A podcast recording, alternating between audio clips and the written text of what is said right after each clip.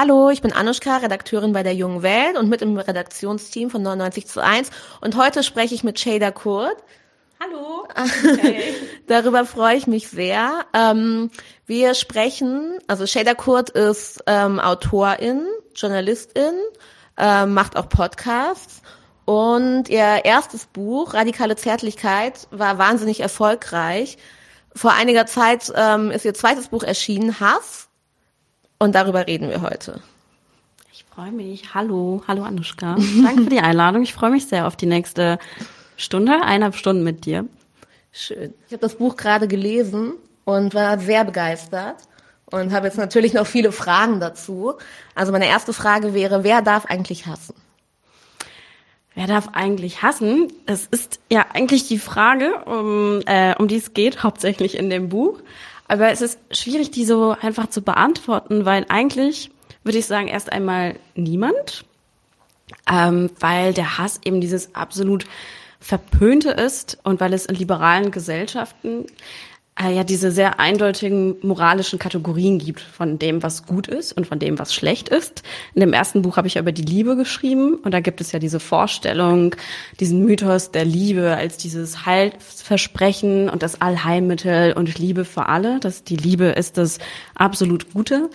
Und der Hass ist aber so verpönt, dass eigentlich im ersten Moment dieser Hass gar nicht erst existieren sollte in liberalen Gesellschaften. Das merkt man auch daran, dass der Hass auch auch von äh, Linksliberalen, zum Beispiel AutorInnen, PublizistInnen, immer wieder auch in die Nähe von Rechtsextremismus, Faschismus etc. gerückt wird. Da hat ja zum Beispiel Caroline Emke dieses Buch geschrieben gegen den Hass, das vor einigen Jahren veröffentlicht wurde und sehr populär war und ist, auch den ähm, einen Preis bekommen hat, den Preis, den Friedenspreis des deutschen Buchhandels. Und wo sie ja im Grunde den, den Hass sozusagen von Rechten, von Pegida etc. unter die Lupe nimmt und aber über den Hass schreibt, als könnten Menschen, die selbst jetzt von Rassismus betroffen sind zum Beispiel oder die sich gegen Faschismus organisieren etc., als könnte deren Hass erst gar nicht existieren und das wird in so biblisch anmutenden Mahnungen immer wieder delegitimiert. Also der Hass ist eigentlich wenn er existiert, dann wird er externalisiert. Also dann wird er externalisiert aus der Mitte der Gesellschaft, aus der liberalen Mitte der Gesellschaft, der eigentlich mit, die mit dem Hass nichts zu tun haben möchte. Und äh, ich nenne das auch diese Hufeisentheorie des Hasses, also die Vorstellung, dass ah. Hass von allen Seiten gleich schlimm ist. Ähm, und der Hass ist auch so verpönt, dass er auch keine eigene Geschichte würdig zu sein scheint. Deswegen war es auch ein bisschen schwierig, dieses Buch zu schreiben und auch so eine Ideen- und Philosophiegeschichte des, Buch, äh, des, des Hasses nachzuzeichnen. Aber ich habe dann tatsächlich versucht, entlang eben dieser Frage, wer darf eigentlich hassen, den Hass so ein bisschen aufzufächern und mir da unterschiedliche Modi des Hasses anzuschauen, wie ich das nenne.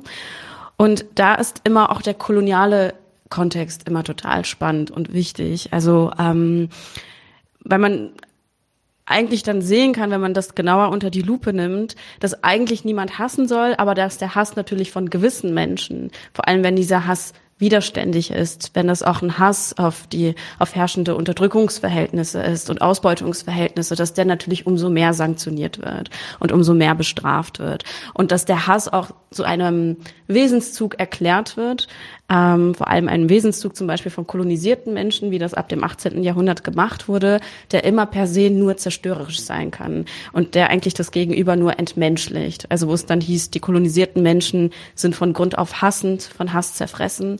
Deswegen sind sie nicht imstande, Kultur zu erschaffen, Neues zu erschaffen und deswegen müssen sie fremd beherrscht werden, was sozusagen eine ideologische Ableitung oder Herleitung der kolonialen Gewalt war.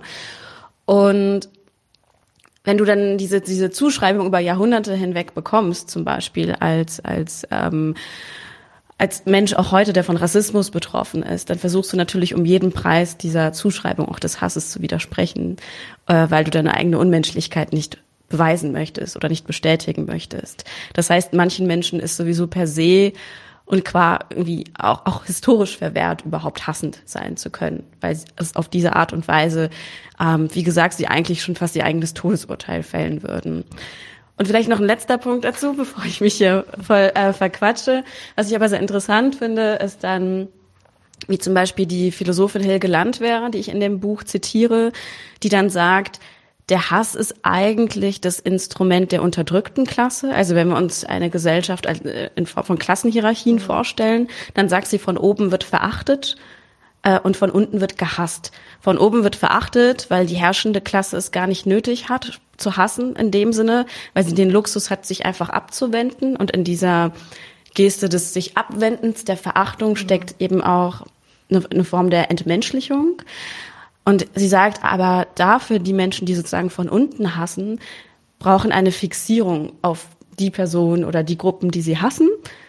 Demzufolge steckt vielleicht in dem Hass auch ein Vernichtungsimpuls, aber gerade das setzt auch Transformationspotenziale frei, weil dieser Hass eben sich nicht abwendet und weil er das Gegenüber sehr, sehr ernst nimmt. Und deswegen finde ich diesen Gedanken sehr interessant. Und wenn wir tatsächlich davon ausgehen, dass von unten gehasst wird, wird vielleicht auch nochmal deutlich, warum gerade der Hass nicht existieren sollte, aber die Verachtung gefühlt allgegenwärtig ist in neoliberalen Gesellschaften. Das fand ich sehr, auch sehr interessant in dem Buch. Hm, was ist der Unterschied zwischen Wut und Hass? Der Unterschied zwischen Wut und Hass, ähm, ich würde ich würd da gar nicht so eine deutliche Trennlinie ziehen. Das versuche ich auch gar nicht in dem Buch. Ähm, mir geht es nicht so ein bisschen, also mir geht es nicht darum zu sagen, das und das ist das Wesen des Hasses, das und das ist das Wesen der Wut, was ja oftmals in auch in so einer Tradition, einer, einer westlichen, idealistischen Philosophietradition ja oftmals gemacht wird. Also das ist die Essenz, das ist das Wesen von XY. Ähm, ich, ich glaube, dass man da diese Trennlinie gar nicht so scharf ziehen kann und dass es oftmals irgendwie auch so ein bisschen selbstreferenziell ist, diese Art auch der Philosophiearbeit, also so Philosophie um der Philosophie willen. Aber wenn ich an die Wut denke, dann fällt mir zum Beispiel ein, dass in meinem Umfeld, zum Beispiel in meiner Instagram-Bubble, alle ständig sehr wütend sind. Mhm. Und es pendelt so ein bisschen zwischen, kennst du vielleicht auch zwischen Wut und Empörung? Uh, und ich kenne das auch von mir selbst, dass dieser Impuls der Wut manchmal zu, total schnell kommt. Und dann, weiß ich nicht, schaue ich in der nächsten Instagram-Story ein Video von einem süßen Lama und bin wieder so, ach, cute. So, ne? Und dann ist es halt wieder verdampft. Und ich glaube, das ist für mich so ein bisschen ganz persönlich der Unterschied, dass der, die Wut manchmal eher so punktuell ist, vielleicht auch so ein punktueller, subjektiver Ausbruch, etwas eher Schnelllebiges. Und der Hass interessiert mich eher als so eine zähe, ähm, knirschende, hässliche Kraft, die manchmal auch im Hintergrund rumort. Und äh, ich trinke ja heute auch diesen Magen-Darm-Tee. ähm, und ich schreibe ja auch an einer Stelle in dem Buch so ein bisschen albern, ich kann nicht ein Leben lang wütend sein, weil ich äh, an Reizdarm und Reizmagen leide und irgendwann krepieren würde vor Schmerzen. Aber ich kann auf jeden Fall ein Leben lang hassen. Und ich glaube, das ist für mich so ein bisschen der Unterschied. Aber wie gesagt, die Grenzen sind auch oftmals fließend. Dann kann ich gar nicht sagen, da hört der Hass auf und da fängt die Wut an. Ja. Und würdest du sagen, dass Wut dann schneller verpufft? Also das kommt mir direkt so als Begriff äh, mm. in den Kopf. Vielleicht auf eine gewisse Art und Weise, weil auch die Wut vielleicht auch ein bisschen mehr in so neoliberale Gefühlslandschaften mhm. passt und auch die Wut ja auch zum Beispiel in den vergangenen Jahren schon so ein liberal-feministisches Comeback hatte mhm. und wo gesagt wurde, Wut ist voll gut, Wut ist total wow, wichtig, genau. Ja. Und es stimmt ja auch auf eine Art und Weise und es, auch die Wut, auch eine politische Wut kommt aus sehr wichtigen politischen Traditionen, Bewegungen wie einer revolutionären schwarzen Bewegung oder auch an sozialistisch-kommunistischen Bewegungen etc. etc. Äh, aber die Wut ist da vielleicht fügt sich so ein bisschen schneller an eine gewisse Schnelllebigkeit, habe ich das Gefühl. Also auch anhand des Beispiels, das ich eben versucht habe zu erläutern. Und dass der Hass eben, der ja auch von der Wortherkunft ähm, her, also sich einen gemeinsamen Wortstamm auch mit der Hässlichkeit teilt. Also der Hass einfach diese, wie gesagt, das ist, was nicht existieren darf. Und mich interessieren auch generell politische Emotionen oder Emotionen generell ähm, die Menschen nachhaltig mobilisieren, die eine gewisse Nachhaltigkeit haben und vielleicht eben Kontrapunkt auch setzen ähm, zu einer Kultur, wo eben gefühlt alles sehr austauschbar äh, scheint und äh, die Wut dann schnell ausgetauscht wird gegen ja die nächste politische Emotion. Ja. In, äh, an einer Stelle deines Buches, die hat mir gut gefallen, ähm, da erzählst du von einer Ausstellung über Mutterschaft. Und mhm. du hast die irgendwo in Baden-Württemberg, glaube ich, äh, hast du diese... In Mannheim, glaube ich, war Ein, das okay. irgendwo, ja. Ist das Wort Baden-Württemberg? Nee, ich glaube nicht. Das äh, mein Fehler, sorry. Ähm, Alles gut. Genau, hast du diese, genau, irgendwo hast du diese Ausstellung besucht und auf der, da gab es so eine Pinnwand für BesucherInnen, wo die irgendwie ihre Gefühle, ihre Meinung zu der Ausstellung äh, kundtun, den, der kundtun konnten. Und da gab es ein Post-it und auf diesem Post-it stand Hass. Mhm. Und dann hast du, fingst du an oder die Ausstellung auch, auch zu hassen? Ja, schon. Also ich weiß doch, dass diese, also ich fand die Ausstellung eh so ein bisschen schrecklich. Das mhm. schreibe ich ja auch in dem Buch. Das war so ein bisschen wie nach so einem Diversity-Katalog. Äh, welche Themen müssen jetzt abgearbeitet werden, wie das oftmals in so etablierten Kulturkunstinstitution so ist, aber irgendwie so Kunst und Kultur zu machen, ohne wirklich eine große Vision und ohne interessante Fragen zu stellen, sondern irgendwie so, ah, okay, Mutterschaft, dann geht es da nochmal so ein bisschen um Queer-Mutterschaft mhm. und da geht es um äh, Frauen, die nicht Mütter werden wollen und so und alles dann abgehakt und ganz viel Text. Ähm, und dann habe ich diesen diesen Zettel gesehen, wo Hass drauf stand und ich war erstmal irritiert, dachte so, hm, meint diese Person, also genau, weil, äh, wie du auch schon erwähnt hast, waren die Leute dazu aufgefordert, ihre Eindrücke oder Gedanken zu hinterlassen, die sie zu der Ausstellung hatten und dann hatte eine Person eben Hass geschrieben und ich war so, ah, geht's der Person darum, dass sie die Ausstellung hasst? Weil, mhm. verstehe ich irgendwie? oder geht's ihr um Hass auf Mütter? Und das hat dann so ein bisschen über mein Buch gerattert, äh, in meinem Kopf meine ich, auch in dem Buch. In dem Buch auch, ja. Ja, weil ich ja dann zum Beispiel auch von so einer Szene erzähle, wie ich für, wie ich ähm, den Hass übe, Einstudierung, meine Mutter Hass erfüllt anzuschauen. Und das war auch etwas, worüber ich in den vergangenen Monaten immer wieder mit Menschen gesprochen habe, weil ich glaube, der Hass auf, auf die eigenen Eltern, äh, so schwierig ich das auch zum Teil äh, finde, aber aus einer ganz persönlichen Perspektive, weil ich bin so, hey, äh, ich bin da irgendwie, glaube ich, immer noch voller sehr Dankbarkeit und Demut mhm. etc äh, wenn ich mir die Kämpfe meiner Eltern anschaue. Aber gleichzeitig gibt es ja diesen, diesen Hass auf äh, biologische Eltern vor allem, der so absolut verpönt ist. Also der ja auch gar nicht existieren darf. Ähm, Echt, ist der so verpönt? Also ich würde schon sagen, dass so eine, eine Vorstellung von auch, also alle einfach auch wegen der Heiligkeit irgendwie der mhm. biologischen Familie, die jetzt zwar jetzt in, in unseren Zeiten noch so ein bisschen anders ausgelegt ist, aber es kamen dann schon Leute zu mir und meinten, boah, es war total krass, dass du in dem Buch geschrieben hast, dass du dir deine Elterntod gewünscht hast. Ich habe mich das nicht so getraut. Ähm, heute ist das anders, liebe Eltern, mhm. falls ihr das seht.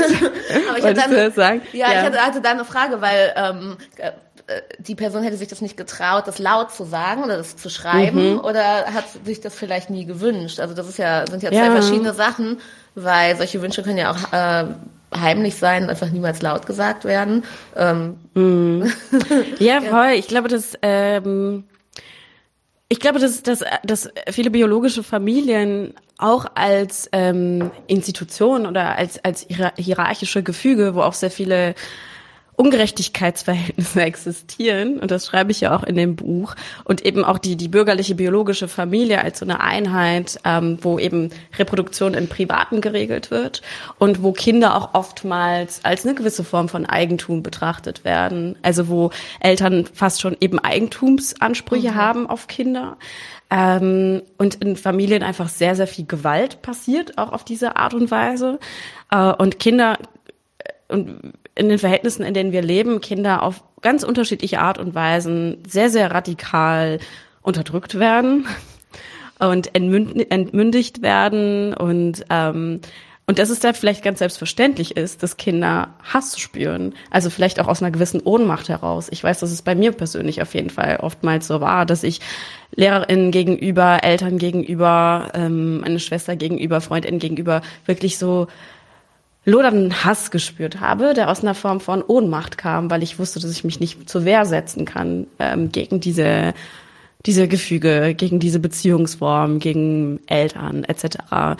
Ähm, und ich schreibe ja auch in dem Buch, dass ja dass Kinder ja auf die Welt kommen und im Grunde SchuldnerInnen sind von ihren Eltern, ohne sich ihre Gläubiger in je selbst ausgesucht mhm. zu haben. Deswegen glaube ich, dass auf so einer Mikroebene man ganz gut in so biologischen äh, Familien diese, diese ja, Strukturen auch nachvollziehen kann, in denen auch immer sowas wie Hass als auch Reaktion auf Ohnmacht immer wieder hervorkommt. Ja. Ich, ich liebe die, ähm, die, den Teil in dem Buch, also äh, den Part in dem Buch, wo du beschreibst, wie du bei, wo du beschreibst, wie du bei FreundInnen zu Besuch bist, die so eine ähm, mhm. vielleicht so eine sehr bio-deutsche äh, bürgerliche Familie haben, wo mhm. alle ganz still sind und keine Wut und keinen Hass zeigen. Ja. Und dann kommst du aber zu, äh, zu einem anderen Schluss. Ja, voll. Ich, ähm, ähm, ich glaube, so als Kind war das immer so mein Sehnsuchtspunkt. Also diese ich weiß noch, diese, diese Wohnung von zum Beispiel die Wohnung meiner Freundin Cornelia, deren Papa Philosophielehrer war. Und dann irgendwie einfach diese Stille da und diese, ich fand das immer alles sehr faszinierend, die alten Möbel von denen und auch dieser Muff, der manchmal so ein bisschen in ja. der Luft lag. Und dachte so, wow, das ist ja so eine friedvolle Familie, gibt es bestimmt keine Konflikte. Und hier wünschen sich die Kinder meistens ihre Eltern wahrscheinlich nicht tot, ähm, wie ich das oftmals gemacht habe als Kind, aber im Laufe der Jahre ähm, hat sich eben diese, hat sich auch das irgendwie mehr oder minder als ein, ein Mythos entlarvt und ist eigentlich dieser, dieser schöne, glänzende, friedvolle Putz abgeblättert. Und ich habe dann auch gesehen, wie auch diese Menschen eigentlich sich ihr Leben lang an diesen ja, an ihren Eltern abarbeiten und dass da eben auch so Sachen wie Hass, Gewalt, Aggression und auch psychologische oder psychische Gewalt, emotionale Gewalt halt anders ausgetragen wird und manchmal halt eher im Verborgenen. Und ich habe mich dann gefragt, was mir lieber ist. Sind mir die Familien lieber, wo eben der Hass oder äh, der Streit, auch der Konflikt an die Oberfläche drängen? Oder ist es mir lieber, wenn das sozusagen alles immer so ein bisschen runter weggekehrt wird und man so genüsslich seinen Dornfelder schlürft und äh, Friede, Freude, Freude, Eierkuchen praktiziert?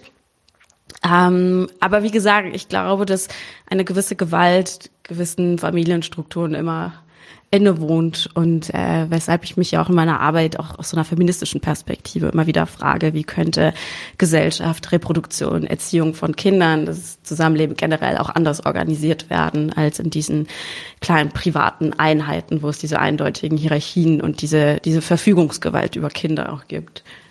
Ja, Friede, mhm. Freude, Eierkuchen, warum stößt dir das auf? Friede, Freude, Eierkuchen. Mm.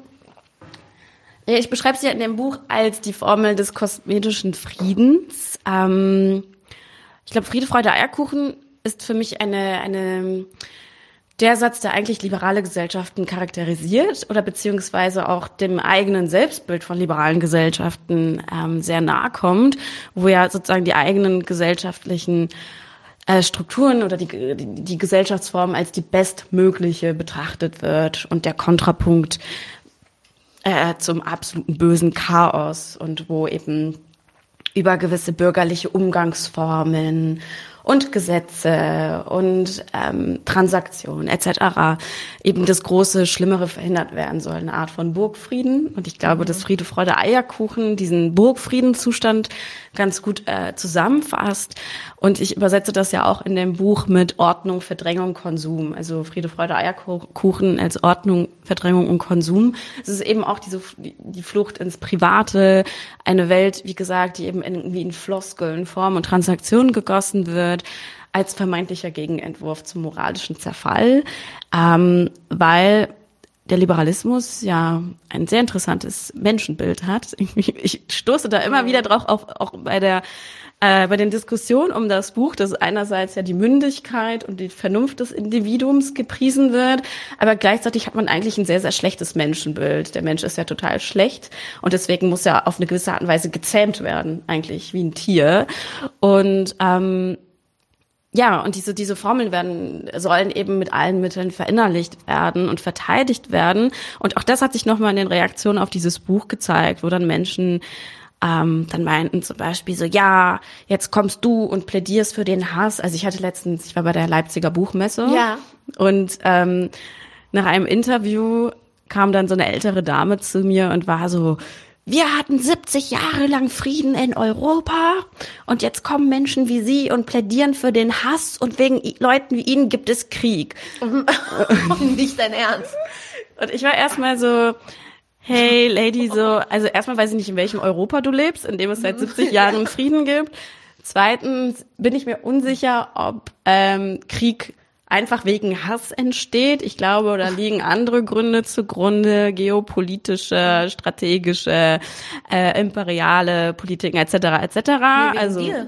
ja, genau. Aber eigentlich ist es wegen mir. Also diese diese Vorstellung von ah, da kommen Menschen und sprechen über Hass und machen vielleicht auch den Hass und die Gewalt sichtbar, die sich in diesem Dickicht von Friede, Freude, Eierkuchen, wo alles so in Watte gepackt wird, ähm, äh, die, die das sichtbar machen, sind eigentlich dafür natürlich mal wieder verantwortlich, ähm, dass jetzt Krieg äh, aus, ausbricht auf der Welt. Das fand ich eine sehr interessante Reaktion, aber hat nochmal an dieser Heftigkeit irgendwie auch gezeigt, wie sehr diese Friede, Freude, Eierkuchen-Formel wirklich derart auch verinnerlicht wird und eigentlich mit aller Hässlichkeit verteidigt. Aber ja. Das ist ja total krass. ja. Wie unangenehm. Das ist schon ein bisschen unangenehm, ja. Aber es ist, ja, eine, eine, eine witzige Anekdote. Ja. Ich habe voll häufig gute Diskussionen, also nach Lesungen, auch so bei Publikumsgesprächen. Und dann gibt es halt so ein paar Leute oder auch ein paar äh, reaktionäre, rechte äh, Redaktionen, die sich dann mhm. drauf aufhängen. Aber es ist ja auch wichtig und gut, weil wenn die das gut fänden, hätte ich ja irgendwas falsch gemacht, ja. auch, glaube ich, in meinem Leben. Und genau, ähm, leben wir in einer Gesellschaft, die sich wie angeblich auch der Markt selbst reguliert? Ähm, durch genau. das Friede, Freude, Eierkuchen-Prinzip sozusagen. Genau, weil das ist ja so die Vorstellung mhm. eigentlich. Ne? Also funktioniert jedes Individuum für sich, äh, funktioniert die ganze Gesellschaft und gesellschaftliche Strukturen sind eigentlich nur das Spiegelbild von Markt, der sich irgendwie selbst reguliert und so. Ähm, nee, aus einer marxistischen Perspektive würde man natürlich sagen, nein. So. äh, weder der Markt noch Gesellschaft regulieren sich selbst, weil eben im Kapitalismus äh, strukturelle Kräfte und Interessen aufeinanderprallen und im Widerspruch stehen und auch Gesellschaft eben die von Klassenkämpfen geprägt ist und eben sich daraus ergebenden Widersprüchen. Und ähm, wenn wir uns auch den Markt anschauen, die Märkte oder auch Gesellschaft an sich. Also wenn jetzt Gesellschaft tatsächlich ein Spiegelbild wäre der freien Märkte, ähm, wäre das auch kein optimaler Zustand, weil wir ja sehen, dass eben auch gerade in diesen Zeiten die ständigen Krisen dem Kapitalismus immanent sind und wir eigentlich von einer Krise in, den, in die nächste stolpern. Vielleicht gibt es da eine Art von Burgfrieden tatsächlich, punktuell. Aber eigentlich ist das eine Realität der, der durchgehenden Krisen und die sich auch nicht auflösen dann am Ende, eben wegen dieser ähm, der immanenten Krisen und äh, der, der immanenten Widersprüche und sich eben auch nicht durch eine gewisse natürliche Selbstregulierung auch auflösen. Mm, und repräsentative Demokratien, parlamentarische Demokratien ähm, leben ja auch selbst von dieser eigentlich großen Lüge auch des Interessensausgleiches. Also das Parlament, die repräsentative Demokratie ist das Ideal, weil das ist der Ort, wo sozusagen Interessen ausgeglichen werden. Mhm. Und ähm, das basiert ja auf der großen Lüge, dass alle Menschen gleichermaßen in einer Klassengesellschaft überhaupt ihre Interessen erstmal zum Ausdruck bringen können und dann überhaupt diese Interessen überhaupt irgendwie berücksichtigt werden. Und ähm, neutralisiert ja auch die die Rolle des Staates eben auch als ein Ort, der bestehende ähm, wirtschaftliche, politische Ordnung auch mit aufrecht erhält. Und ähm, aber gleichzeitig, wenn wir über Selbstregulation sprechen, gibt es ja schon eine Form auch von Selbstregulation. Also, keine Ahnung, zum Beispiel, ich glaube, das kennen wir alle, dass wir alle äh, gelernt haben, unsere Energien zum Beispiel zu regulieren. Also, dass ich weiß, okay, wenn ich jetzt äh, bis 18 Uhr, bis 20 Uhr arbeite, dann gehe ich mhm. nach Hause, äh, dann ähm, regeneriere ich, damit ich am nächsten Tag wieder zur Arbeit erscheinen kann. Also, das ist ja eine Form von Selbstregulation auch die es mir auch ermöglicht, an Marktprozessen oder gesellschaftlichen Prozessen teilzuhaben. Also auf eine gewisse Art und Weise wird das schon all das ähm, über eine gewisse Form von Selbstregulation auf, äh, aufrecht gehalten, aber natürlich ähm, ist das eine große Lüge. Also ja, das ähm, das ja, so merkte sich einfach, ja, wir in einer Gesellschaft leben, die sich einfach selbst reguliert, ja und, und nicht nach Kapitalinteressen zum Beispiel reguliert wird. Genau. Und ähm, was hat Ra ähm, Hass mit Rache zu tun? Hass und Rache, ja. Mm. Die Rache ist ja, ähm, das schreibe ich ja in dem Buch, die radikalste Spielform eigentlich des Hasses für mich. Also ich schaue mir ja in dem Buch, wie gesagt, geht es mir gar nicht darum, so eine, so eine Wesensbeschreibung oder Wesenscharakterisierung des Hasses aufzustellen, sondern äh, mir eher die unterschiedlichen Spielformen oder tatsächlich gewisse Praktiken des Hasses auch anzuschauen, in gewissen ganz konkreten geografischen, lokalen, historischen Zusammenhängen. Also deswegen geht es auch viel in dem Buch um Widerstand und Selbstverteidigung und tatsächlich auch sehr viel um, ähm, um Rache in ganz unterschiedlichen Zusammenhängen. Und die Rache ist eben auch so verpönt, weil bei der Selbstverteidigung zum Beispiel, da werden, wird man auch in liberalen Gesellschaften, natürlich kommt es ganz arg darauf an, wer sich selbst verteidigt und gegen wen. Also das merken wir auch gerade äh, aktuell an gewissen politischen Debatten, Diskussionen, Entwicklungen mit Blick jetzt zum Beispiel äh, auf den Krieg in der Ukraine, dass da die, die äh, Selbstverteidigung des ukrainischen Volkes sehr hoch gehalten wird und heroisiert wird, während auf der anderen Seite Selbstverteidigung gegen äh, koloniale Unterdrückung als Terrorismus abgestempelt wird. Aber hm. bei der Selbstverteidigung gibt es trotzdem noch diese Vorstellung, ah, okay, wenn es drauf ankommt, ist das das letzte Mittel, dann muss man sich einfach selbst verteidigen, auch mit Waffengewalt zum Beispiel. Aber die Rache, da ist es anders, weil die Rache ist ja eigentlich die Entscheidung dazu, den, den Hass, den eigenen Hass und die bereits erlittene Gewalt, die vielleicht manchmal schon Jahre, Jahrzehnte zurückliegt, die auch vielleicht einen persönlich nicht betrifft, sondern ein, ein äh, zur, zur kollektiven Geschichte meiner Geschichte irgendwie gehört, eben diese Gewalt nicht ruhen zu lassen und sie wieder aufzunehmen und auf etwas Geschehenes zu reagieren und manchmal eben auch mit Gewalt wieder zurückzuschlagen. Und aber vielleicht auch auf diese Art und Weise auch Geschichte mitzuformen und ähm, auch präventiv in Geschichte einzugreifen und ähm, Zukunft mitzugestalten. Und Rache rüttelt natürlich sehr stark an dem modernen Selbstverständnis von Gesellschaften, dass äh, es nur Fortschritt geben darf, also im Sinne eines moralischen Fortschritts, äh, wo es auch sehr stark um so christliche Ideen von Vergebung geht, also Menschen, die selbst Gewalt erlitten haben, werden ja eigentlich nur als Opfer tatsächlich anerkannt, wenn sie immer wieder beweisen, unter Beweis stellen, dass sie selbst nicht gewalttätig sein können. Mhm. Es geht so ein bisschen eigentlich darum, so die, die immer effektivere Version auch unserer selbst zu werden. Und die Rache ist aber im Gegensatz dazu eben sehr nah auch am Trauma. Also das ist, in dem Buch geht es ja sehr viel generell um Trauma, um individuelles und auch kollektives mhm. Trauma. Und das Trauma ist ja eigentlich eher eine Welt ohne, ohne Zeit, also ohne, ohne Zukunft. Das, das Wesen des Traumas ist ja die ständige Wiederholung. Genau, richtig. Wolltest du was sagen? Nee. Ja. Und, ich habe nur mit, mitgedacht. Ja, ja. und, ähm, und die Rache kann halt manchmal auch eine Art von Handlungsfähigkeit sein, die man in der ständigen Wiederholung des Traumas auch sich aneignet. Vielleicht auch als irgendwann Ausbruch aus der ständigen Wiederholung. Und das Interessante ist aber auch wieder bei der Rache, dass es da wieder auch um die Frage geht, wer rächt sich? Weil ähm, ich habe zwar eben gesagt, dass die Rache dermaßen verpönt ist, aber gleichzeitig leben wir in einem Rechtssystem, das eigentlich auf einem Prinzip von Vergeltung aufgebaut wird. Also wenn du dich strafbar machst, musst du dafür bezahlen mit deinem Leben, deiner Gesundheit, deiner Lebenszeit, in einem Gefängnis zum Beispiel. Und gleichzeitig gehört ja auch sowas wie Vergeltungsschlag zum üblichen äh, militärischen Jargon. Mhm.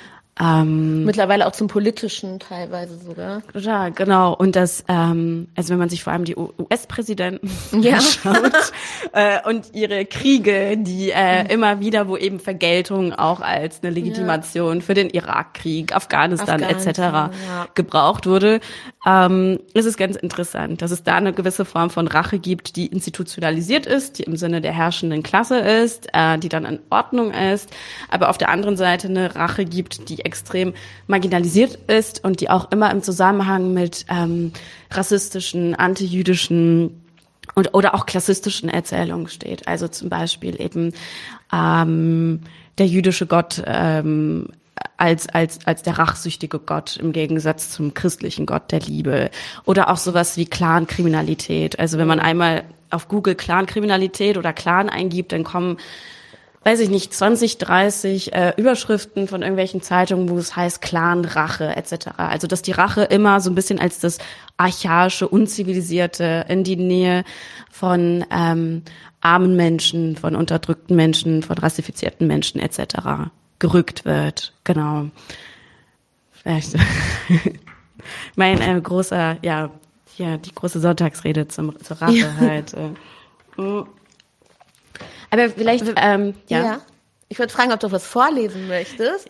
Ja, passend auch zur Rache. Genau, da habe ich nämlich auch eine Lesestelle mitgebracht, weil ich es zum Beispiel ganz schön finde, wie äh, der ähm, sozialistische Theoretiker C.L.R. James mhm. über über Rache schreibt, zum Beispiel im Zusammenhang mit der Revolution ähm, in Haiti. Ähm, ich, ich lese einfach mal vor. Ja, ich freue mich, dich lesen zu hören live. Dankeschön.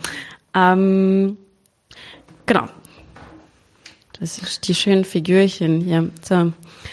1791 begann der bewaffnete Aufstand in der französischen Kolonie Saint-Domingue.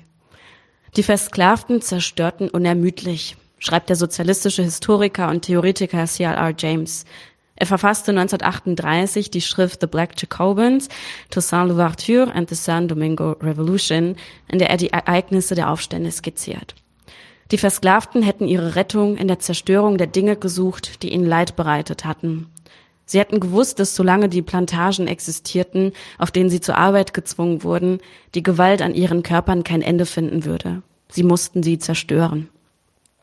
Und wenn sie viel zerstörten, dann weil sie viel gelitten hatten, schreibt C.R.R. James und fährt fort, sie kannten die Vergewaltigung, die Folter, die Erniedrigung und bei jedem Schein von Ungehorsam den Tod durch ihre Sklavenhalter in. Damit antworteten sie zurück, für zwei Jahrhunderte hatte die höhere Zivilisation ihnen beigebracht, dass Macht dazu nützt, den Willen derer zu brechen, die du kontrollieren willst. Nun, da sie die Macht hatten, handelten sie so, wie sie es gelernt hatten. Rache, Rache, das war ihr Schlachtruf. Und das ist eine äh, Stelle aus, äh, aus dem Buch. Und später gibt es noch eine äh, Stelle, wo ich, die ich auch nochmal vorlese, weil ich die auch so schön finde. Der Ruf nach Rache habe nicht lange angehalten, schreibt C.R. James. Die Aufständischen auf Saint-Domingue seien überraschend zurückhaltend gewesen und weitaus menschlicher, als die französischen KolonisatorInnen es je gewesen seien. Als die Revolution an Territorium gewann, verschonten sie viele der Männer, Frauen und Kinder, die sie auf den Plantagen überraschten. Nur gegenüber den Kriegsgefangenen kannten sie keine Gnade, fügt er hinzu. Doch keiner der Berichte aus dieser Zeit schildert so teuflische Folter wie etwa das Begraben weißer Männer bis zum Hals und das Beschmieren der Löcher in ihren Gesichtern, um Insekten anzulocken, oder das Sprengen mit Schießpulver oder andere Praktiken, die den tausenden Bestialitäten, denen sie ausgesetzt waren, ähneln würden. Die ehemaligen Versklavten erwiderten die Gewalt mit Gewalt. Doch weder die Formen noch die Absichten der Gewalt glichen sich. Cial R. James schreibt, die Grausamkeiten des Besitzes und der Privilegien sind immer ausufernder als die Rache der Armut und Unterdrückung. Denn ersteres zielt darauf ab, die Ungerechtigkeit fortzusetzen, letzteres ist eine vorübergehende Leidenschaft. Zitat Ende. Ja, und ja, die Gegengewalt der Revolution war ja dann ein Befreiungsschlag und ein Ausbruch aus der Lähmung zweier Jahrhunderte. Und dann, genau, 1804 haben dann die ehemaligen Versklavten, die Revolutionäre, dann nach 13 Jahren eine der wichtigsten Revolutionen des 19. Jahrhunderts ähm, ausgeführt und äh, den unabhängigen Staat Haiti ausgerufen. Ja. Du liest wahnsinnig schön. Dankeschön. Danke. Ähm, genau, der Psychoanalytiker und Philosoph Heinrich Fromm hat Hass in zwei äh, Kategorien eingeteilt. Ja, ähm, Wolltest genau. du noch was dazu sagen, eben erstmal nach dem Lesen? Ah, nö, doch. Ich habe mich über dein Kompliment gefreut. genau, Erich Fromm, genau. Ähm, und äh, genau, zwar in zwei Kategorien, in reaktiven Hass und in charakterbedingten Hass. Und was ich ganz äh, spannend in deinem Buch fand, dass du noch den strategischen Hass äh, hinzugefügt hast. Mhm. Von dem hatte ich auch vorher noch nie gelesen. Ja, den habe ich bisschen erfunden. ähm, ne, beziehungsweise ist ja nur so eine gewisse Reaktion dann auch auf Erich Fromm, aber auch zum Beispiel auf so Publizistinnen wie Caroline Emke, mhm. die ja eben äh, in dem erwähnten Buch gegen den Hass ja auch schreibt, der Hass kennt kein Vielleicht und wer hasst, kann nicht differenzieren. Und da denke ich mir auch wieder so, hey, Liberale haben echt ein interessantes mhm. ähm, Menschenbild äh, wo dann der Mensch plötzlich zu einem monolithischen Gebilde wird, wo er immer nur eine Sache offenbar zu einer zu, zu, zu, zu einer Zeit kann und nicht gewiss, also nicht viele Dinge gleichzeitig fühlen oder denken oder tun kann. Und äh, wer hasst, kann natürlich differenzieren und der Hass kennt natürlich einen vielleicht und der Hass ist so vielfältig wie die Hassenden selbst. Ähm, und Erich Fromm macht in dem Buch Die Antwort der Liebe zwei Formen des Hasses aus. Einmal diesen reaktiven Hass, wo er sagt, okay, das ist eine gewisse Form eben äh, der Reaktion auf erlittenes Unrecht, individuell wie kollektiv. Und da gehe ich auch total mit. Das ist vielleicht auch eine gewisse Form von Selbstverteidigung oder auch Rache manchmal. Und dann spricht er über den oder schreibt er über den charakterbedingten Hass. Also da, wo gewisse traumatische Erfahrungen dazu führen, dass der Hass zu deinem, zu deinem Charakterzug wird. Und beide Formen von Hass, die er da aufmacht, sind sehr psychologisierende und irgendwie auch individualisierende Formen von Hass.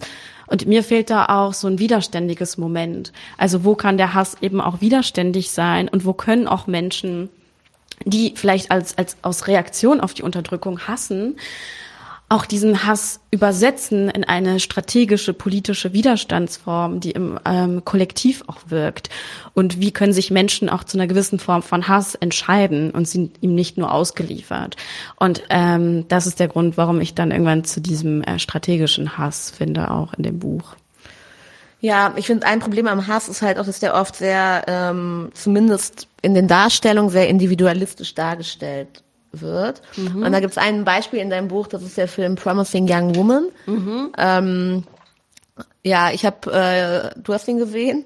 Ich, fand du hast den auch gesehen, ja, ne? zweimal. Ich bin direkt zweimal ins Kino gegangen. Ziemlich ja, nah, weil du den so gut fand, ne? Ja, ich mochte auch die Bilder und ähm, genau, ich fand ja, ich fand den gut. Ähm, ich fand den auch gut. Ich habe den gestreamt zu Hause, statt zu zugeben, aber ja. Genau, in dem Film geht's um eine, ähm, ja, eine junge Frau, die immer so tut, als wäre die total betrunken oder drüber oder druff.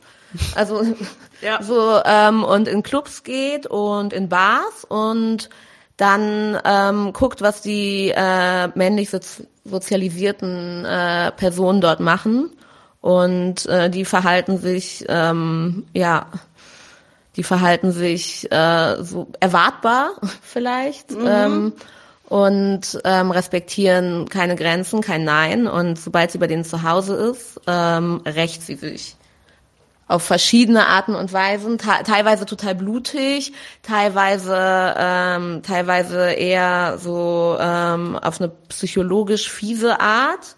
Aber ich sag mhm. fies äh, mit, mit Bewunderung in dem Fall. ja, voll. So psychologische äh, Kriegsführung, die sie da macht, ne? Genau. Was hat dich an dem Film fasziniert? Mm. Ich fand den auch total stark. Also ähm, erst einmal finde ich es auch irgendwie stark, dass der Film auch mit diesen Racheakten, ihren Racheakten also die nicht so ausschlachtet. Also ich glaube, dieses blutig, das ahnt man ja nur so richtig, weil man sieht ja nie so richtig, wie sie jetzt jemanden ermordet oder irgendwas. Äh, sondern das ist ganz interessant, wie diese, diese psychologische Kriegsführung da funktioniert. Genau, dass sie sozusagen, sie, sie, sie tut ja so, als wäre sie hilflos und wartet wie so verdorrtes Obst, bis so diese Fruchtfliegen kommen mhm. und anfangen so an ihr zu knabbern. Ähm, und dann und dann gibt es ja manche Szenen, in denen sie einfach dann in dem Moment zeigt, so, hey, ich bin gar nicht besoffen, so, du hast mich jetzt nach Hause mhm. geschleppt. Und dann, und da eigentlich schon dieser, dieser Schreck der Situation einfach drin steckt, wenn dann sozusagen die, die, die, die Täter äh, merken, oh, mein Opfer ist doch gar nicht so ausgeliefert und plötzlich eben ja mit, mit der Handlungsfähigkeit auch des Opfers konfrontiert werden. Und das finde ich ganz interessant. Also ich finde, der Film hat super viele äh, positive Aspekte. Weil äh, wir lernen dann ja, sollen wir den Film spoilern? Oder? Ja. genau, weil wir lernen ja dann im, im Laufe des Films, dass ja eben die, äh, die Protagonistin, wie heißt sie nochmal? Cassie, genau. Ähm, sie eine sehr vielversprechende, promising Medizinstudentin war und ihre beste Freundin Nina aber von Kommilitonen vergewaltigt mhm. wurde und nie Gerechtigkeit erfahren hat und verleugnet wurde und später auch gestorben ist, auch wenn ich nicht ganz verstanden habe, woran sie gestorben ist. Hast du das gecheckt? Ich hatte ja, vielleicht Suizid habe ich so hab ich geahnt, auch. aber es wurde, glaube ich, auch gar nicht ähm, aufgelöst. Ja. Mhm, genau. Und ähm, sorry für alle, die den Film noch gucken ja, äh, jetzt, wollen. Äh, jetzt ist vorbei. aber man kann den auch sich so anschauen, eben wegen dieser äh, Kriegsführungstaktik. Aber Nee, genau. Und, ähm, und man lernt dann irgendwann, man begreift dann im Laufe des Films, dass halt diese, diese Umerziehungskampagnen eigentlich und auch diese, diese Rache, die Cassie mit einem sehr, mit so einer sehr rationalen Komponente und sehr langfristigen Planungsaufwand und sie geht da ja wirklich so systematisch vor und sehr, sehr treffsicher. Mhm. Das finde ich auch sehr interessant, dass ihre Rache nicht als etwas dargestellt wird, sowas total archaisches und emotionales, sondern ist ja. halt in die Fresse so. Sie, sie trifft halt. Ich ne? würde auch sagen, sehr strategisch. Genau, total strategisch. Und das finde ich auch interessant, so im Zusammenhang mit so strategischem Hass. Ähm, und eigentlich so ihre eigene Umerziehungskampagne fährt, eben an an ja besonders ekelhaften Repräsentanten patriarchaler Gewalt, auch aus der Geschichte der, der Gewalt, aus der sie selbst kommt und aus dem Trauma heraus, aus der sie selbst kommt. Ähm, und auch eine Art von Prävention auch dadurch erreichen möchte. Sie möchte ja dadurch erreichen, dass diese Männer sich beim nächsten Mal, wenn Frauen eben äh, im Club irgendwie betrunken in der Ecke hängen, dass sie nicht nochmal auf die Idee kommen, dass es irgendwie eine geile Idee sein könnte, diese Person mit nach Hause zu nehmen und zu vergewaltigen zum Beispiel. Das heißt, es ist irgendwie schon eine, Rache, die mit Abschreckung zu tun hat und eine, eine weibliche Rache an einem System und auch an Individuen und Repräsentanten, wie gesagt, ähm, der Unterdrückung und wo sie die Gewalt eben herausfordert und wieder zurückschlägt und das auch später auf so einer institutionellen und auch größeren Ebene. Ähm, aber zugleich ähm, das ist das Kontra des Films und da schließt sich der Kreis zu dem, was du eben gesagt hast, dass eben Hass und auch Rache, die ja schon auch so in äh, Film und Fernsehen und Literatur schon in den vergangenen Jahren auch immer wieder so als als als Motiv heraufbeschwören werden. Ähm, da aber auch sehr individualisiert wird. Also der Film sich schon mustergültig in so gewisse moderne, gewisse moderne Erzählung von Empowerment fügt äh, von äh, feministischem Empowerment, weil Cassies Rachefeldzug und auch ihre Selbstjustiz eben sehr stark individualisiert werden und sie immer wieder eigentlich nur auf Symptome reagiert. Also sie reagiert auf die Symptome von patriarchaler Gewalt ähm, und bestätigt somit auch eigentlich deren Unvermeidbarkeit ähm, und fährt aber in dem Sinne kein, kein nachhaltiges politisches Programm, um die Verhältnisse, die Strukturen, die dem zugrunde liegen, anzugreifen und das auch irgendwie kollektiv und irgendwie auch kollektive Öffentlichkeit zu schaffen. Und es ist eben eine Form von äh, softem Neoliberalismus, ähm, wie es die äh, Philosophin Elsa Dolan nennt. Und bei der Kritik gehe ich auch total mit. So sehr ich den Film auch äh, teilweise, auch wie du, sehr gefeiert habe. Ja. Und was denkst du, wie es möglich ist, Hass aus dieser individualistischen Debattenrichtung herauszulenken? Das ist eine sehr gute Frage. ähm, also ich glaube, wichtig ist erst einmal ja ähm, nochmal, dass alle Menschen sich klar machen, dass eben ganz viele empowerte Menschen äh, kein neues Rechts- oder Gerechtigkeitsgefüge äh, schaffen oder keine kollektive Kraft, die wirklich die Welt aus den Angeln hebt. Wenn alle Menschen für sich selbst eben funktionieren, sich selbst regulieren oder sich auch selbst empowern, schafft das keine kollektive Kraft, keine tatsächliche Gegenmacht um eben die Verhältnisse über Bord zu werfen, die immer wieder eben diese Symptome der Gewalt auch produzieren. Das heißt, auch viele einzelne hassende Menschen ähm, sind keine große kollektive hassende Macht, äh, die gibt es aber äh, in vielerlei Hinsicht, also in vielen Organisationsformen, auch in sozialistischen, kommunistischen Traditionen, auch in, in feministischen Traditionen, wo auch Hass auf, auf eine bestimmte Art und Weise strategisch auch eingesetzt wird, wo er gesät wird, wo nötig, wo er auch wieder begraben wird, wo nötig. Oder auch in der kurdischen Widerstandsbewegung, wo zum Beispiel ähm, Vorstellungen ähm, oder Motive von Hass und Rache sehr wichtig sind, auch um Menschen, die seit Jahrzehnten von äh, Genoziden, von Unterdrückung, von Krieg, Besatzung betroffen sind, auch immer wieder zu mobilisieren, weil der mhm. Kampf einfach sehr zermürbt ist und eben der Hass vielleicht auch in der Hinsicht äh, und wie gesagt, das ist das, was mich auch an ihm fasziniert, eben als diese zähe Kraft eben auch auf zähe Kämpfe irgendwie antworten kann oder instrumentalisiert werden kann auf eine gute Art und Weise. Mm, aber ich bin, ähm, ich würde sagen, dass das Thema Emotionen an sich irgendwie generell anders gehandhabt oder besprochen ja. werden muss. Ähm, weil einerseits gibt es da ja diese super individualistischen, liberalen, auch in so liberalen Identitätspolitiken, wo in den letzten Jahren immer wieder über Betroffenheit und Gefühle gesprochen wurde und jede Betroffenheit ist wichtig und jedes Gefühl ist wichtig und hat seine Legitimation. Wo ich so denke, so, know. Also manchmal sind Gefühle einfach mhm. Bullshit. Ähm, und eine gewisse Betroffenheit von etwas zu sein oder ein gewisses Gefühl auf etwas zu reagieren, heißt noch immer nicht, dass das auf irgendeine Art und Weise ähm, sinnvoll ist oder irgendwie strategisch ist oder ne oder eine, eine gute Analyse dahinter liegt. Das ist so ein bisschen so der eine Part, aber gleichzeitig auch bei so gewissen Strömungen der Linken, wo auch immer wieder gesagt wird, ja, dieses ganze Thema mit, also das merke ich dann auch manchmal so in Auseinandersetzungen wie mit linken KritikerInnen, so dieses ganze Gefühlsthema, mhm. das so Gefühlsduselei und so, wen interessiert das eigentlich? Wir brauchen Analysen, Wissen und Wissenschaft, so. Und ich bin so, ja, stimmt irgendwie auch, aber ich meine, gleichzeitig leben wir in einer Zeit, in der so viel Wissen, in der es so viel Wissen gibt, äh, und Wissen sehr zugänglich ist, Internet etc. Ja. Aber es offenbar alleine Wissen nicht dazu bringt, dass Menschen tatsächlich mobilisiert werden und sich für gewisse Themen interessieren und aus und irgendwie auch handlungsfähig werden und aus einer gewissen Ohnmacht auch herauskommen. Und ich glaube, da können politische Emotionen eine sehr, sehr große und wichtige Rolle spielen, auch bei der Mobilisierung von Menschen. Und ähm, und da würde ich sozusagen sagen, dass beide Seiten, also einmal diese, dieser neoliberale identitätspolitische äh, Diskurs, aber auch auf der anderen Seite irgendwie Linke, die sagen, Gefühle voll uninteressant, äh, voll unpolitisch, dass die beide am Ende Gefühle individualisieren und auch den Hass individualisieren. Und wir eben auf eine strategische Art aber über Hass sprechen könnten. Ja. Das finde ich total interessant, ähm, weil dieses Dilemma äh, kenne ich auf jeden Fall. Also dieses mhm. Dilemma mit Gefühlen und ähm, eigentlich dem Vorwurf der Identitätspolitik, sobald Gefühle geäußert werden, andererseits mhm. der neoliberalen Instrumentalisierung von äh, Gefühlen. Das äh, kann ich äh, sehr gut verstehen. Deshalb habe ich mich gefreut, dass du mit dem strategischen Hass da zumindest für mich, als ich das Buch gelesen habe, so eine ähm, Art ähm, Aus, Ausweg, Aussicht äh, erschaffen hast oder erfunden hast. Äh, das äh, Danke. ja hat mich hat mich äh, total gefreut. Das finde ich auch sehr interessant. Ähm, Genau, und da, da schließt auch ein bisschen die nächste äh, Frage an. Ähm, in dem Buch äh, sprechen auch Marx und Engels äh, zu dir in so einer Art Chat. Also ich würde sagen, vielleicht so ein Twitter-Dialog, aber vielleicht ein anderer Chat. Ich weiß nicht, welches. Irgendwas in meinem Kopf, dass der passiert. Ja. weil eine Freundin von mir war auch so, das ist total komisch, was du schreibst, weil seid ihr im Dialog? Schreiben die die auf Instagram? Ja. Oder also das stimmt hinten und vorne nicht, was ich da schreibe, so zum äh, zur Rahmung, aber ja, es ist einfach ein Joke.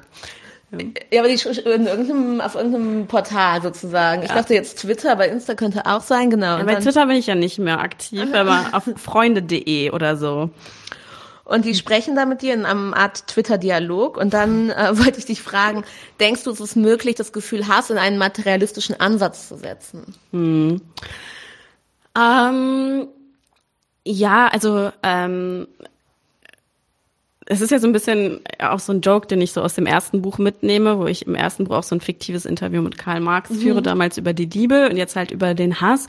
Und er kommt dann irgendwann an einer Stelle, also erstmal ist er so ein bisschen kapriziös und ist so, boah, fuck mich nicht ab so, schon wieder du. Aber irgendwann liefert er eigentlich in einem kleinen Absatz die Schlüsselanalyse, eigentlich mhm. auch mitunter für das ganze Buch oder auch für das, was nochmal den kolonialen Zusammenhang, den ich eben aufgemacht habe, äh, nochmal eigentlich, äh, eigentlich auffächert. Ähm, weil er sagt dann ja, das Geld bestimmt über alle Definitionen. Das Geld mhm. verkehrt, hat die Macht, alle Definitionen ins, ähm, ins Gegenteil zu verkehren und alle Beziehungsformen in ihr Gegenteil zu verkehren. Also das Geld kann die Treue in die Untreue verkehren, kann aber auch die Liebe in den Hass verkehren.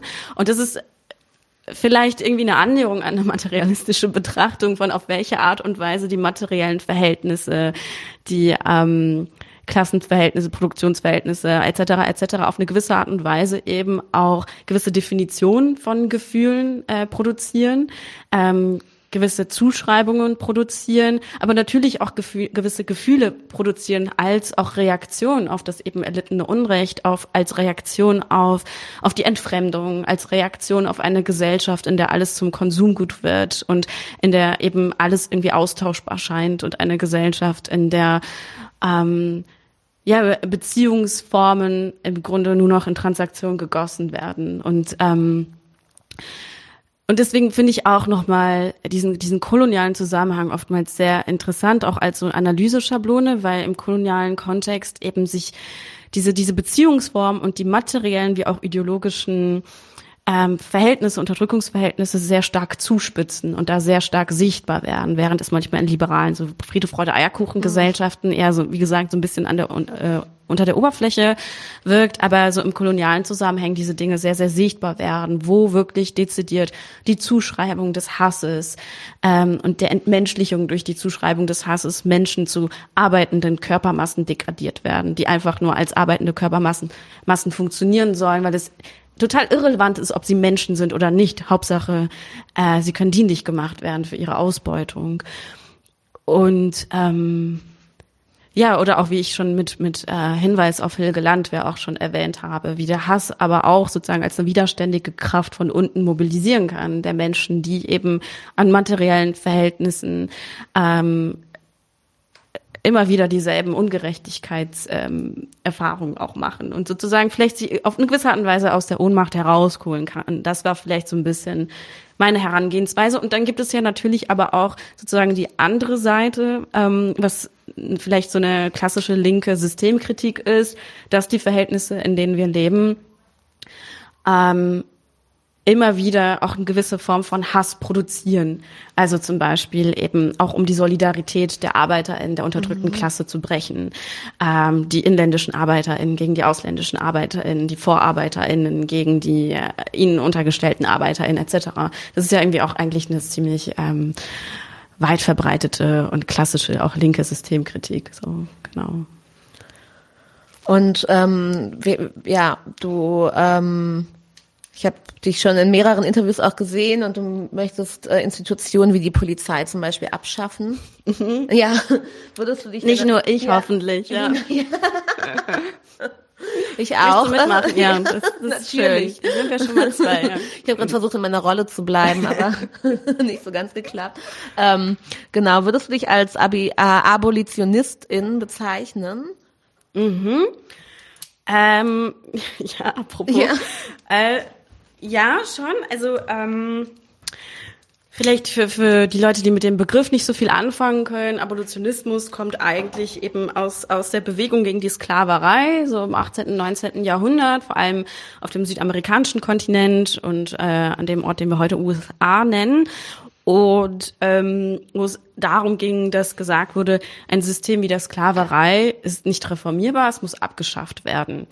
Und äh, Abolitionistinnen heute beschäftigen sich vorrangig, aber nicht nur, aber vor allem auch zum Beispiel mit dem äh, mit dem Industriekomplex von Gefängnissen, aber auch äh, Auffanglagern für geflüchtete Menschen, Internierungslager, Frontex, all diese Scheiße und auf welche Art und Weise auch da Kapitalinteressen ähm, verteidigt werden und auf welche Art und Weise das eben auch die herrschende Ordnung aufrechterhält und wie eben auch Gesellschaften eben die ähm, und das meine ich ja, dass das äh, in so Friede, Freude, Eierkuchen-Gesellschaften der Hass und die Gewalt ja immer externalisiert werden. Also Kapitalismus ist ja generell ein System, wo immer alles, ex die ganze Scheiße immer externalisiert wird, in globalen Süden oder an Orte, wo wir es nicht sehen wollen. Und auch Gefängnisse ja eigentlich ein Beweis dafür sind, dass Gesellschaften sich mit der, der Gewalt die zum Beispiel soziale Ungerechtigkeit immanent produziert, nicht auseinandersetzen will. Stattdessen werden diese Menschen einfach mhm, dann für irgendwelche weiß ich nicht, ähm, vermeintlich äh, kleinkriminelle Delikte wie das Verticken von Gas, was oftmals eben auch Menschen sind, die äh, geflüchtet sind, die illegalisiert sind etc., äh, in Gefängnisse abgeschoben werden und in den USA ja vor allem auch diese Gefängnisse privat betrieben werden und ähm, wo auch einfach super viel Kohle am Ende dahinter steckt. Aber naja, was, worauf wollte ich eigentlich hinaus? Genau, dass es im Abolitionismus darum geht, wie schaffen wir diese Strukturen ab, wie schaffen wir diese Institution ab, der Polizei als eine Institution, die dafür da ist, Menschen zu kontrollieren, zu disziplinieren, zu, zu bestrafen, bestrafen, vor allem auch, genau, und ähm, Menschen auch eben zur Arbeit zu zwingen. Äh, das ist ja auch mitunter der, der Ursprung von Polizei als Institution, äh, als eine Institution, die eigentlich im Aufkommen des Kapitalismus und schon im Kolonialen, also in den Kolonien schon erprobt wurde, aber dann im Kapitalismus dann als eben die Industrie Arbeitskräfte braucht, genutzt wurde, um Menschen ähm, ja mitunter zu kriminalisieren und sie mitunter zur Arbeit irgendwie ähm, zu zwingen. Wie diese Institutionen, darauf wollte ich hinaus, abgeschafft werden können. Und das Schöne an Abolitionismus, deswegen würde ich mich schon Abolitionistin mhm. nennen, ist, dass da unterschiedliche politische Fragen zusammenkommen, äh, die mich auch als eine, eine feministische marxistische ähm, Autoren interessieren, und zwar wie Klassenkampf und Fürsorge gleichzeitig existieren und gleichzeitig als, als politische Herausforderung angenommen werden müssen von politischen Bewegungen. Also einerseits Klassenkampf, um sozusagen die, die Verhältnisse, die Klassenverhältnisse zu überwerfen, die, ist die überhaupt ähm, am Ende die, die, die Verhältnisse von Gewalt und Hass produzieren oder äh, die Menschen überhaupt in dem Sinne kriminell machen, also die Armut sozusagen anzugreifen, äh, die Menschen überhaupt dazu bringt, zu klauen oder auf eine gewisse Art und Weise nicht in Gemeinschaften äh, aufgehoben zu sein. Äh, aber gleichzeitig auch sich schon in der Gegenwart die Frage zu stellen, wie schaffen wir Strukturen, Netzwerke der Fürsorge, um im Hier und Jetzt äh, Menschen zum Beispiel sowas wie Gesundheitsversorgung mhm. zur Verfügung zu stellen, Nahrung zur Verfügung zu stellen, ähm, Unterkunft zur Verfügung zu stellen, dass sie sozusagen ein Auffangnetz haben. Und das finde ich sehr, sehr interessant, wie diese, diese Gleichzeitigkeit da gedacht wird im Abolitionismus. Ähm, und dass nicht nur gesagt wird, okay, wir müssen Klassenkampf machen, damit wir irgendwann gesellschaftliche Verhältnisse haben, wo wir Gefängnisse gar nicht mehr brauchen, sondern schon im Hier und Jetzt geschaut wird, wie können wir Menschen integrieren in unsere politischen Bewegungen oder eben, ja, auf eine gewisse Art und Weise Fürsorge im Hier und Jetzt auch zur Verfügung stellen. Das finde ich gut. Und dein Buch endet mit einem Part über ähm, die autonom äh, verwaltete, ähm, die autonom verwalteten Gebiete Nordossyrien, Rojava. Ähm, wo ein demokratischer Konföderalismus besteht und äh, die Gesellschaft multiethnisch, multilinguistisch auch äh, gelebt wird. Und ich wollte dich fragen, ob Rojava immer noch dein Sehnsuchtsort mhm. ist. Ja, Rojava als Sehnsuchtsort. Ähm, ja, auf jeden Fall. Auch wenn ich damals ein bisschen selbstkritisch, glaube ich, auch sein muss und weiß, dass auch so eine, ein Ort zum Sehnsuchtsort zu erklären auch oftmals dazu führen kann, ein Ort oder ein politisches Projekt auch einfach zu romantisieren. Und ähm, und auch so so, so ein Bild oder eine, eine Sehnsucht zu archivieren, die irgendwie den eigenen politischen Kämpfen oder den eigenen politischen Theorien gerade irgendwie einfach taugt, um zum Beispiel so ein Buch einfach zu beenden und auf irgendeine Art und Weise bei einer politischen Vision herauszukommen, wo schon gewisse Sachen vielleicht praktiziert werden oder versucht werden, über die ich in der Theorie spreche, zum Beispiel die Frage, wie schaffen wir eine Gesellschaft, ohne, in der wir keine Polizei brauchen, eine feministische, ökologische, in dem Sinne antikapitalistische Gesellschaft etc.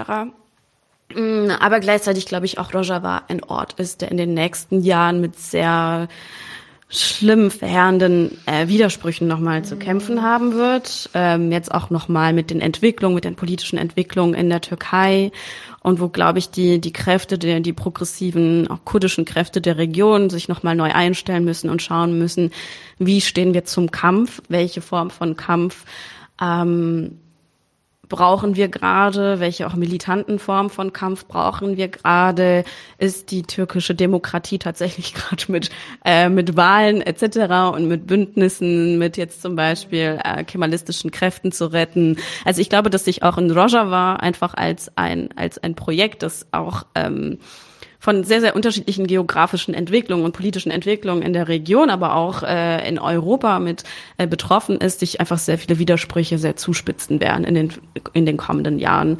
Und das ist ein harter Kampf wird für die Menschen da vor Ort. Und dass wir vielleicht hoffentlich noch im besten Fall noch, ähm, noch Zeit und Räume für Sehnsucht ähm, haben werden. Aber vor allem wird es wahrscheinlich ja sehr viel kämpfen sein. Ja, und denkst du, da gibt braucht es dann auch strategischen Hass hierzulande zur Unterstützung? Äh, ja, auf jeden Fall. Ich bin äh, Team strategischer Hass. Ich habe ja auch mit ähm, ein paar Frauen aus Rojava Interviews geführt, auch für dieses Buch. Ähm, auch zum Thema eben strategischer Hass oder Rache oder was bedeutet Hass und Rache für euch. Und ich habe es ja eben schon angesprochen, die halt gesagt haben, Hass und Rache sind wichtig für uns als, als Gesellschaften, die seit Jahrhunderten von Genoziden, Vertreibung, Vernichtung betroffen sind und äh, heute noch mit der türkischen Besatzungsarmee kämpfen, der IS sich im Inter Untergrund formiert. Aber es muss eben um eine Rache und um einen Hass gehen, der sich transformiert in dem Willen, eine neue Gesellschaft zu gestalten, in dem Willen, vielleicht auch am Ende Zärtlichkeit hervorzubringen, wo sich dann so ein bisschen für mich auch der Kreis zum, äh, zu meinem ersten Buch zum Beispiel geschlossen hat, wo es ja um Politiken der Zärtlichkeit ging, um radikale Zärtlichkeit. Also das ähm, und das ist für mich auch zum Beispiel in dem Sinne, was ich sehr faszinierend am Abolitionismus finde, finde ich auch da faszinierend in Rojava, dass es so eine Politik der Gleichzeitigkeit geht. Also wo gewisse Politiken der Zärtlichkeit schon etabliert werden durch Gerechtigkeitskomitees, Versöhnungskommission. Ich meine, du warst ja auch da. Ne? Mhm. Ne? Aber gleichzeitig immer noch ähm, die Notwendigkeit nach politischen Strategien mit Hass und Rache nach wie vor bestehen und wahrscheinlich auch die nächsten Jahrzehnte und Jahrhunderte bestehen werden. Und ich glaube, davon können wir uns auch hier in Europa auf jeden Fall oder in Deutschland jetzt dezidiert auch inspirieren lassen und uns auch zum strategischen Hass auf jeden Fall entscheiden. Vielen Dank, dass du hier warst. Es hat mir sehr Danke viel Spaß dir. gemacht, mit dir äh, zu sprechen. Ich lese Danke auch gerade dein, äh, dein erstes Buch. Da ähm, genau freue ich mich äh, sehr, dass du hier warst. Vielen Dank. Vielen Dank für deine Zeit, deine Fragen und deine Arbeit und ja, macht's gut. Tschüss. Tschüss. Leute, wir brauchen eure Hilfe. Wenn euch dieses Video gefallen hat, klickt auf Like, abonniert den Kanal und vergesst nicht das Glöckchen zu drücken, damit ihr benachrichtigt werdet, wenn wir neuen Content droppen. Außerdem solltet ihr uns überall folgen, wo wir verfügbar sind. Das ist Facebook, Instagram, Twitter und Twitch. Und wenn wir irgendwelche Ankündigungen machen oder Posts, dann shared, was das Zeug hält. Gebt uns all eure Liebe. Wir haben mittlerweile ziemlich signifikante Kosten. Wenn ihr es euch irgendwie leisten könnt, unterstützt uns doch auf Patreon. Dann kommt ihr auch in den Genuss verschiedener Vorteile, wie zum Beispiel Zugang zu unserer Discord-Community oder Zugang zu den ultrageheimen Patreon-Episoden, die wir dort posten. Außerdem könnt ihr uns natürlich auch über PayPal Spenden zukommen lassen. Außerdem haben wir mittlerweile einen eigenen Online-Shop. Das heißt, wenn ihr euch immer noch fragt, was ihr euren Lieben zu Weihnachten, Ostern oder sonst wie schenken könnt, geht dorthin und kauft duftes Merch. Alle Links dazu hier in der Beschreibung oder auch auf unserer Webseite 99 zu 1.de. Vielen Dank fürs Dabeisein, danke für die Unterstützung und wir sehen uns in diesem Theater.